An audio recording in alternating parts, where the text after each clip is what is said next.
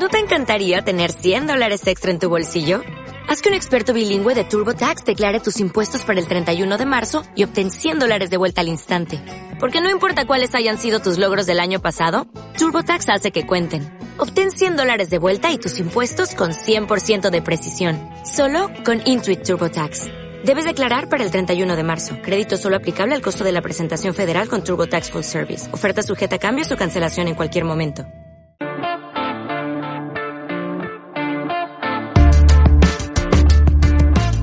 Bienvenidos al Estadio Fantasy Podcast. Yo soy Mauricio Gutiérrez, analista de Fantasy Football. Y bueno, esto iba a ser un episodio de un solo jugador. Pero cuando uno se despierta con la peor noticia fantasy de lo que va del año, es imposible no platicar al respecto y analizar su impacto. Y sí, desperté con la noticia de Cam Akers terrible. Eh, son, son de esas noticias que no quieres ver nunca en ningún deporte y, y en fantasy fútbol tampoco. Cam Akers se ha lesionado, se rompió el tendón de Aquiles y se perderá lo que resta de la temporada. Un golpe durísimo para los Rams y obviamente para quienes teníamos muchas esperanzas en, en Cam Makers. Era un running back que cerró muy bien la temporada como caballo de batalla del equipo. Y bueno, pues ahora el depth chart de los Rams se ve realmente preocupante. En primer lugar, y creo que es el, el más importante de todos, es Darrell Henderson. Después de él vienen dos jugadores elegidos en la séptima ronda del draft, uno en 2020 y otro en 2021, que son Jake Funk y Raymond Calais. Y después dos novatos no drafteados, uno en 2020, otro en 2021, Xavier Jones y Otis Anderson. Y aquí es donde el panorama se pone un poco más claro para Darrell Henderson. ¿No? Y, y cuando suceden este tipo de lesiones durante la pretemporada y, también durante temporada regular. Tenemos que empezar a especular qué es lo que va a pasar. Porque así es el fantasy. La inmediatez nos, nos obliga a así sentirnos mal por Cam Makers, a desearle una recuperación lo más pronto posible y que pueda regresar con todo en 2022, aunque por la naturaleza de la lesión puede costarle un poco más, sobre todo por ser un running back. Pero pues tenemos que darle carpetazo. Ya está la lesión. No vamos a contar con K-Makers. Y pues voltear a ver qué es lo que depara el panorama para estos running backs y para los Rams. Y obviamente enfocándonos eh, en fantasy. Creo que aquí hay dos escenarios posibles para Darrell Henderson. El primero es quedarse como caballo de batalla, ¿no? Que los Rams decidan no agregar a nadie más y el segundo escenario, el cual tiene dos ramificaciones, sería que los Rams busquen un complemento para Darrell Henderson. Sabemos que los Rams quizá no amen a, su running back. El año pasado le llevaron a Cam Akers, subieron por él en el draft cuando Darrell Henderson había sido seleccionado en 2019 en la tercera ronda del draft. Y en cuanto a complementos, hay dos vías. La mejor para, para Darrell Henderson es que se añada un corredor por la vía de la agencia libre, donde realmente no hay mucho talento. Creo que ningún running back que agreguen de la agencia libre será en estos momentos de sus carreras más talentoso que Henderson. Así que si esa es la vía por la que los Rams agregan un running back, no me preocuparía por el valor de Henderson. Y estos running backs pues pueden ser Adrian Peterson, Obviamente el nombre de Todd Gurley eh, sale a relucir por el pasado que tiene con los Rams, pero vimos lo que Todd Gurley hizo el año pasado y, sinceramente me parece que Gurley está acabado. También está Duke Johnson que pudiera ajustarse un poco más al perfil que buscarían los Rams apoyando a Henderson en situaciones por aire, de Andre Washington, el propio Le'Veon Bell. El peor panorama para Darrell Henderson, o al menos para su potencial fantasy, sería que los Rams echaran la casa por la ventana y busquen un trade. Y entre candidatos a, a, intentar ese trade, podemos mencionar a Melvin Gordon, a James Robinson de los Jaguars, a Devin Singletary, a Royce Freeman de Denver y a Tony Pollard de los Cowboys. Pongo a Tony Pollard porque me parece que es un running back muy talentoso, aunque yo creo que, que los Cowboys sinceramente no estarían dispuestos a deshacerse de Pollard a menos que la oferta sea de esas que, que, no puedes decir que no. Imagínense que los Rams den una tercera o segunda ronda por Pollard, con permiso, le pones moño y, y adiós, ¿no? Con esta posición de running backs tan reemplazable. Vayamos a ver los números de Darrell Henderson en 2020. Primero que nada, no es un mal running back como quizá se pudiera percibir. Si comparamos los números de Henderson contra los de Akers, números que sacó Michael Florio y que publicó en su Twitter, Cam Akers tuvo 145 acarreos, 625 yardas, 2 touchdowns, 12 acarreos de más de 10 yardas, 0.9 yardas después de contacto por intento y 3.4 yardas eh, después. Es, perdón, 0.9 yardas antes de contacto y 3.4 después del contacto. Darrell Henderson, 138 acarreos, 624 yardas, 5 touchdowns, 20 acarreos de más de 10 yardas y 3.5 yardas después de contacto. Si vemos son números muy, pero muy similares. Simplemente Darrell Henderson tuvo su momento al inicio de la temporada, Cam Akers lo tuvo en la parte final y playoffs. De hecho, Darrell Henderson, sus números de semana 2 a la 7 fueron bastante buenos. Si bien no tuvo la mayoría de snaps, solo participó en el 47% de ellos, tuvo 93 toques, fue el running back 17, promediando 15.5 por juego. Después, sus números por juego, 86 yardas totales, 0.67 touchdowns. Fue el running back 15 en puntos fantasy por juego en ese lapso, promediando 14.1. El running back 15, estamos hablando de un running back 2 alto o medio, si quieren ponerlo, pero acercándose más al top 12 que fuera del top 24. De la semana 1 a la 8, además, Darrell Henderson fue el mejor running back calificado por Pro Football Focus. Si bien no tiene una velocidad impresionante, es capaz de maximizar sus oportunidades. El único problema que veo, y, y por lo cual me parece que no podemos considerarlo como un top 12, es la falta de utilización que tiene en los Rams en el juego aéreo. Y no es algo que no pueda hacer Darrell Henderson es capaz de hacerlo y de establecerse como un caballo de batalla, pero hemos visto cómo en años anteriores no es un rol en el cual la ofensiva de Sean McVay ha querido utilizarlo. Y entonces por eso creo que la idea de que pudieran buscar un running back de complemento como Duke Johnson hace más sentido que apostar o dar un pick de, eh, del draft del 2022 para ir por un running back de alto perfil. Henderson hay que recordar que perdió la titularidad por varios factores. Primero por el talento de Akers y su proceso de adaptabilidad que fue mejorando, se adaptó mucho mejor conforme avanzó la temporada, era su primer año en la NFL y también porque Henderson se lesionó, tuvo problemas en el muslo y en el cuádriceps y eso le abrió la posibilidad a Cam Akers y ya no soltó la titularidad. El panorama para 2021 para Darrell Henderson lo consideraría un running back 18 en estos momentos.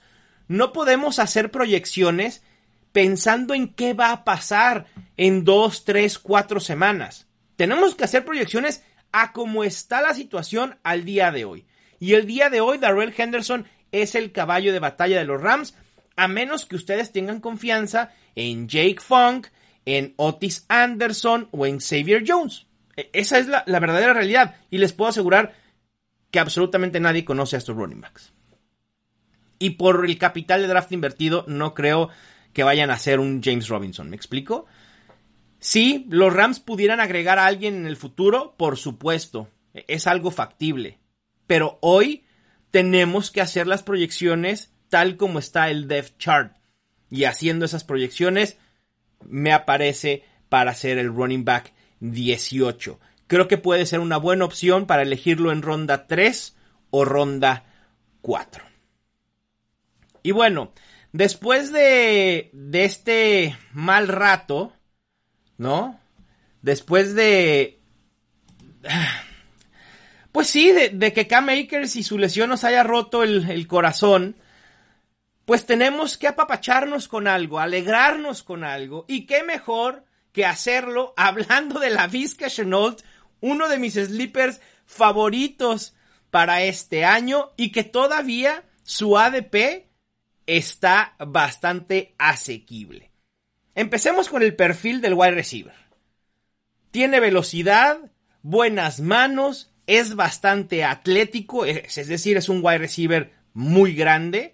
De hecho, en comparativa física, pudiera ser comparado con AJ Brown puede producir yardas después de la, de la atrapada, es bastante versátil, puede jugar por dentro, por fuera, como gadget. Es un todoterreno la Vizca Chenault. En su primer año en la NFL terminó con 79 targets y 18 acarreos, 691 yardas totales y 5 touchdowns. Y lo más interesante fue cómo los Jaguars lo alinearon por todos lados. Solo, de verdad, solo le faltó jugar a la defensiva. Por fuera alineó en 378 snaps. En el slot, 168. Como tight end, 15.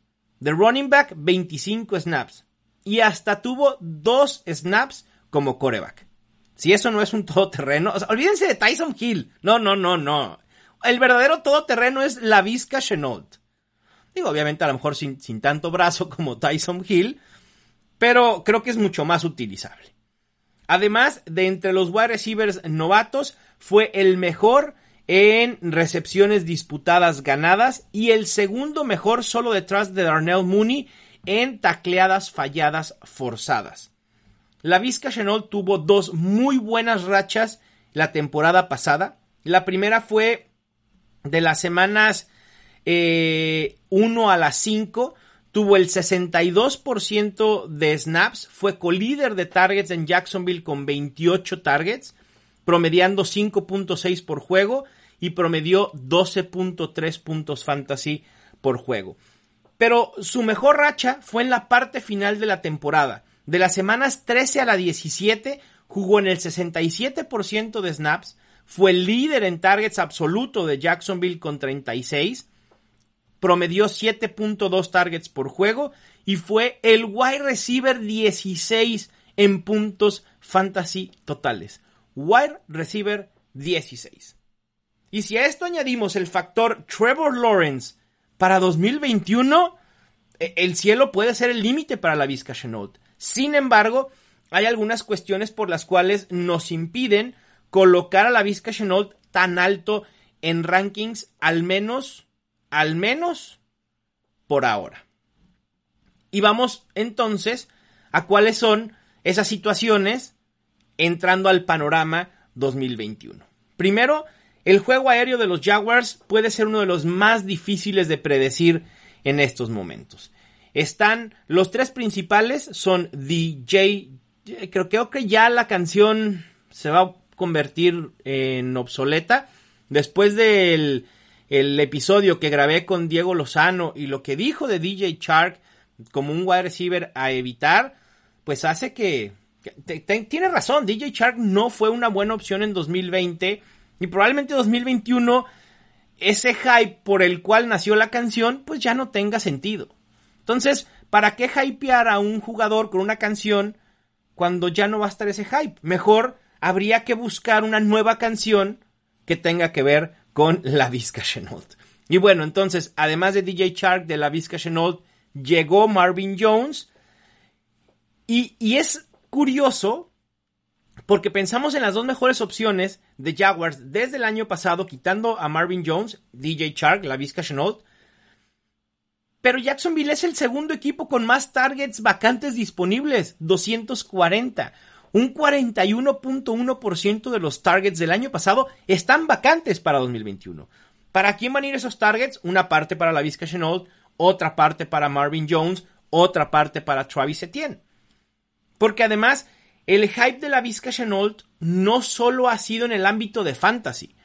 Empezamos a, hypear a la Vizca desde antes del training camp, desde antes de los OTAs, pero en los OTAs lo único que hemos leído es increíble la Vizca Chenault, hace jugada tras jugada, hace jugadas increíbles, es el mejor jugador ofensivo de los Jaguars y, puras declaraciones de ese tipo. Y no solo internamente de los Jaguars, sino por parte de la gente que cubre a los Jaguars.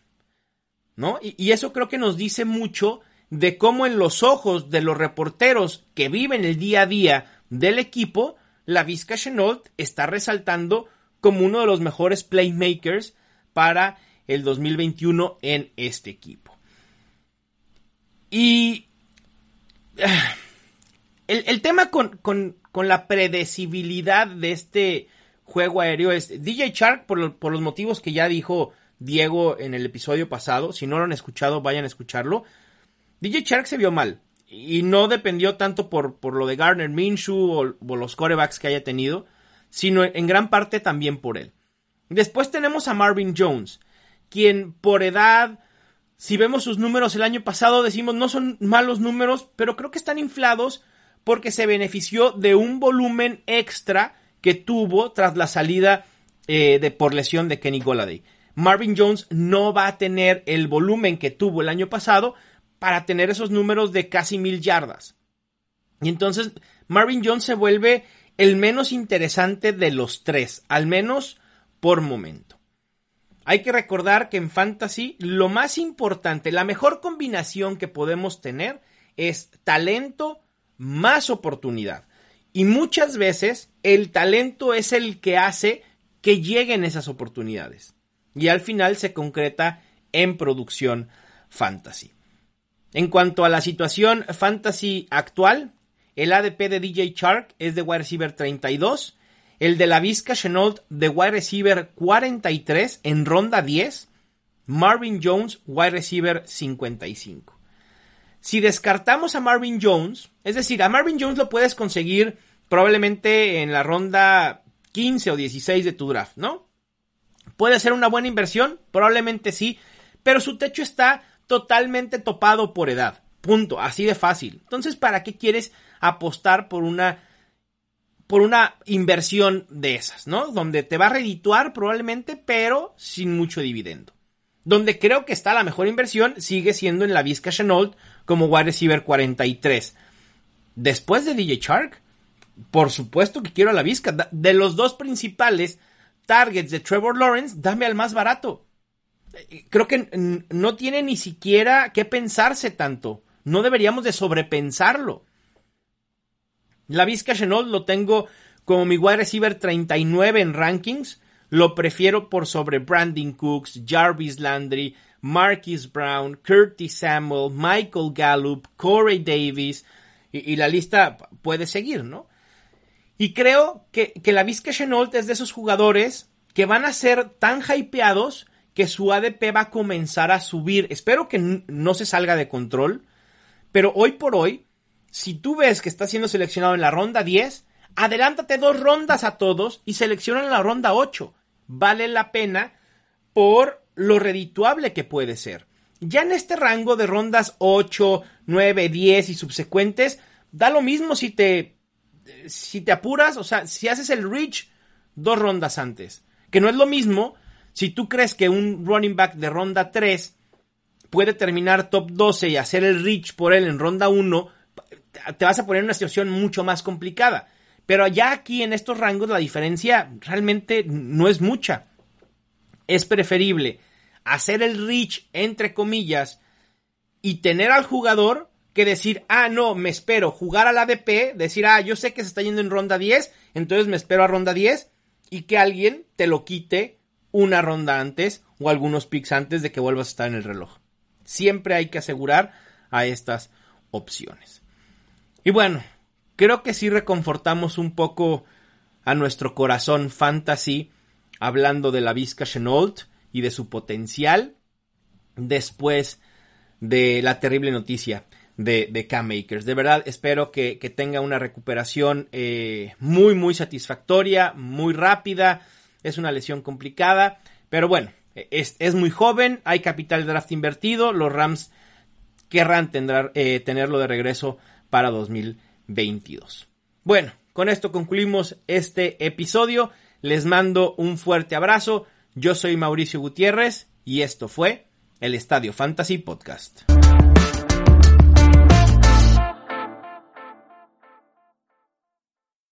Dale más potencia a tu primavera con The Home Depot. Obtén una potencia similar a la de la gasolina para podar, recortar y soplar con el sistema OnePlus de 18 voltios de Ryobi desde solo 89 dólares. Potencia para podar un tercio de un acre con una carga. Potencia para recortar el césped que dura hasta dos horas. Y fuerza de soplado de 110 millas por hora. Todo con una batería intercambiable. Llévate el sistema inalámbrico OnePlus de 18 voltios de Ryobi. Solo en The Home Depot. Haces más. Logras más.